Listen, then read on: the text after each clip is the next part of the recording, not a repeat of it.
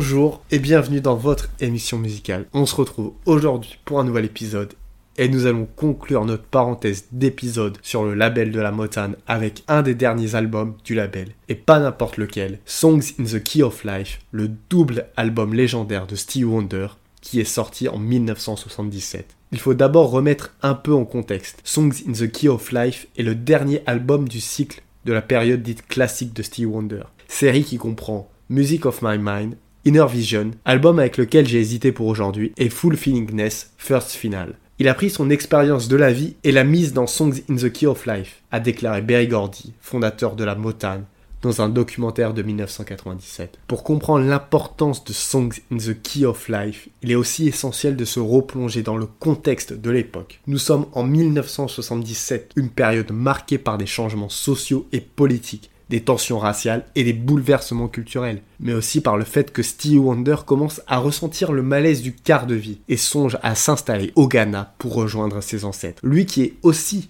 en fin de contrat avec la Motown. Au final, il va renégocier son contrat avec une avance de 13 millions de dollars, 20% des royalties et le contrôle total de son édition. Pour l'époque, c'était le plus gros contrat jamais signé. Je reste chez Motown car c'est la seule entreprise noire viable de l'industrie du disque, a-t-il déclaré dans un communiqué annonçant l'accord. Motown représente des espoirs et des opportunités pour les nouveaux artistes et producteurs noirs, ainsi que pour ceux qui sont déjà établis. Sans Motown, aucun d'entre nous n'aurait eu la chance qu'il a eu de réussir et de s'épanouir. Il est vital que les gens de notre secteur, en particulier la communauté créative noire, y compris les artistes, les auteurs et les producteurs, veillent à ce que la Motown reste émotionnellement stable spirituellement forte et économiquement saine. L'album a été un véritable défi pour Steve Wonder.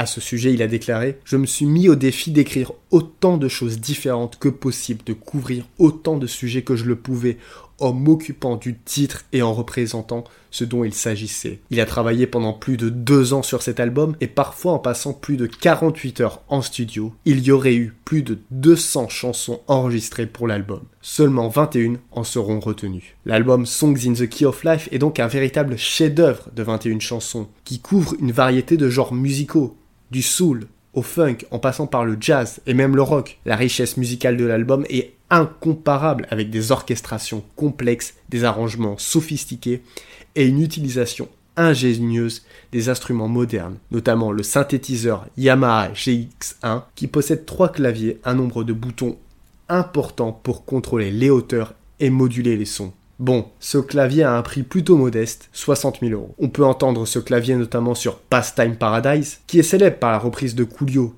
mais là, nous allons entendre un bout de l'original qui, anecdote intéressante, reprend les premières notes du prélude numéro 2 en do mineur de Bach.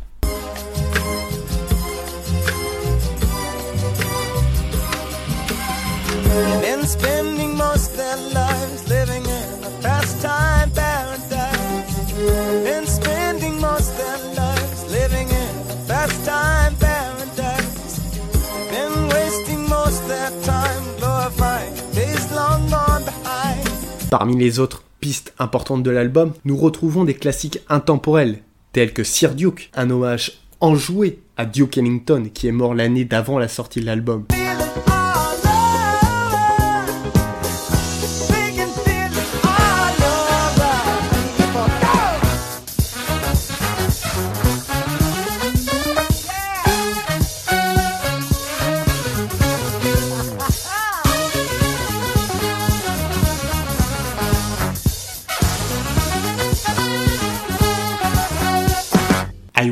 Une chanson nostalgique qui évoque l'enfance de Steve Wonder, chanson à la base qui devait parler d'un autre sujet, de l'origine de la guerre. Mais au final, c'est lors d'un pique-nique de l'entreprise qui va lui inspirer le thème.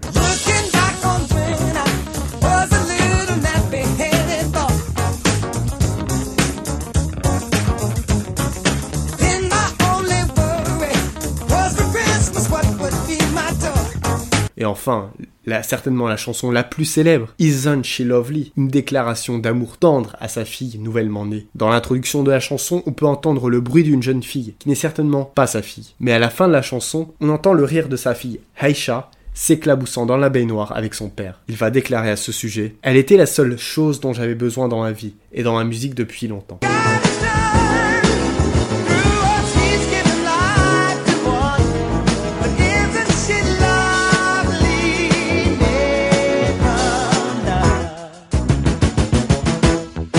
Mais on retrouve d'autres traces de l'histoire familiale et personnelle de Steve Wonder. Le frère de Wonder, Calvin Hardaway, a coécrit la deuxième chanson, Have a Talk with God, et son ancienne épouse, Sireta White, fait les chœurs sur Ordinary Pain. Certains pensent même que Ebony Eyes, qui fait référence à une Miss Beautiful Supreme, est une ode à l'engouement de Wonder pour son aînée, Diana Ross. J'avais le béguin pour elle, a-t-il avoué à Vanity Fair en 2008. Lorsque je suis arrivé à la Motane, elle m'a fait visiter le bâtiment et m'a montré différentes choses. Elle était merveilleuse. Il existe aussi une autre théorie convaincante, selon laquelle ce morceau est en fait un hommage à une autre Supreme, Florence Ballard, décédée en février 1976 d'un arrêt cardiaque à l'âge de 32 ans. Steve Wonder a également inclus une chanson sur l'album intitulée Kulela I Am Singing, dans laquelle il chante en zoulou et en espagnol. Cette chanson est en réalité un hommage à sa fille Aisha, dont le prénom signifie vie en zoulou. C'est une façon touchante pour Steve Wonder de célébrer son amour pour sa famille et sa connexion avec différentes cultures.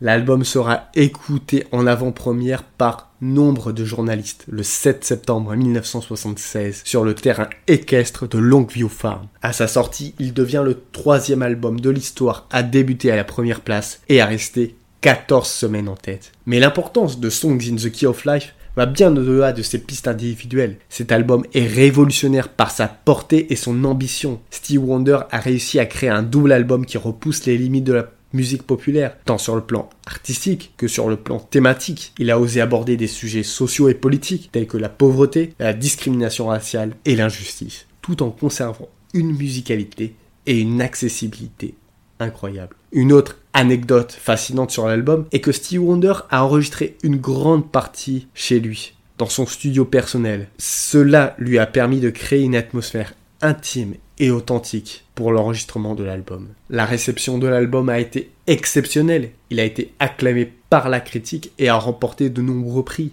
dont plusieurs Grammy Awards, et aussi le prix de l'album de l'année en 1977. Songs in the Key of Life est devenu l'un des albums les plus vendus de tous les temps et a définitivement établi Steve Wonder comme l'un des artistes les plus influents de sa génération. En conclusion, Songs in the Key of Life est bien plus qu'un simple album. C'est un double album légendaire d'une durée de 1h45. C'est une œuvre d'art transcendant les genres, un témoignage de l'immense talent et de la vision artistique de Steve Wonder. Son impact dans l'histoire de la musique est indéniable et sa capacité à toucher les cœurs et les esprits à travers sa musique est une véritable bénédiction. Voilà, c'était tout pour cet épisode sur Songs in the Key of Life. J'espère qu'il vous a plu. Comme d'habitude, n'hésitez pas à le partager, c'est le meilleur moyen d'aider la chaîne. En attendant, moi je vous dis à vendredi pour un nouvel épisode.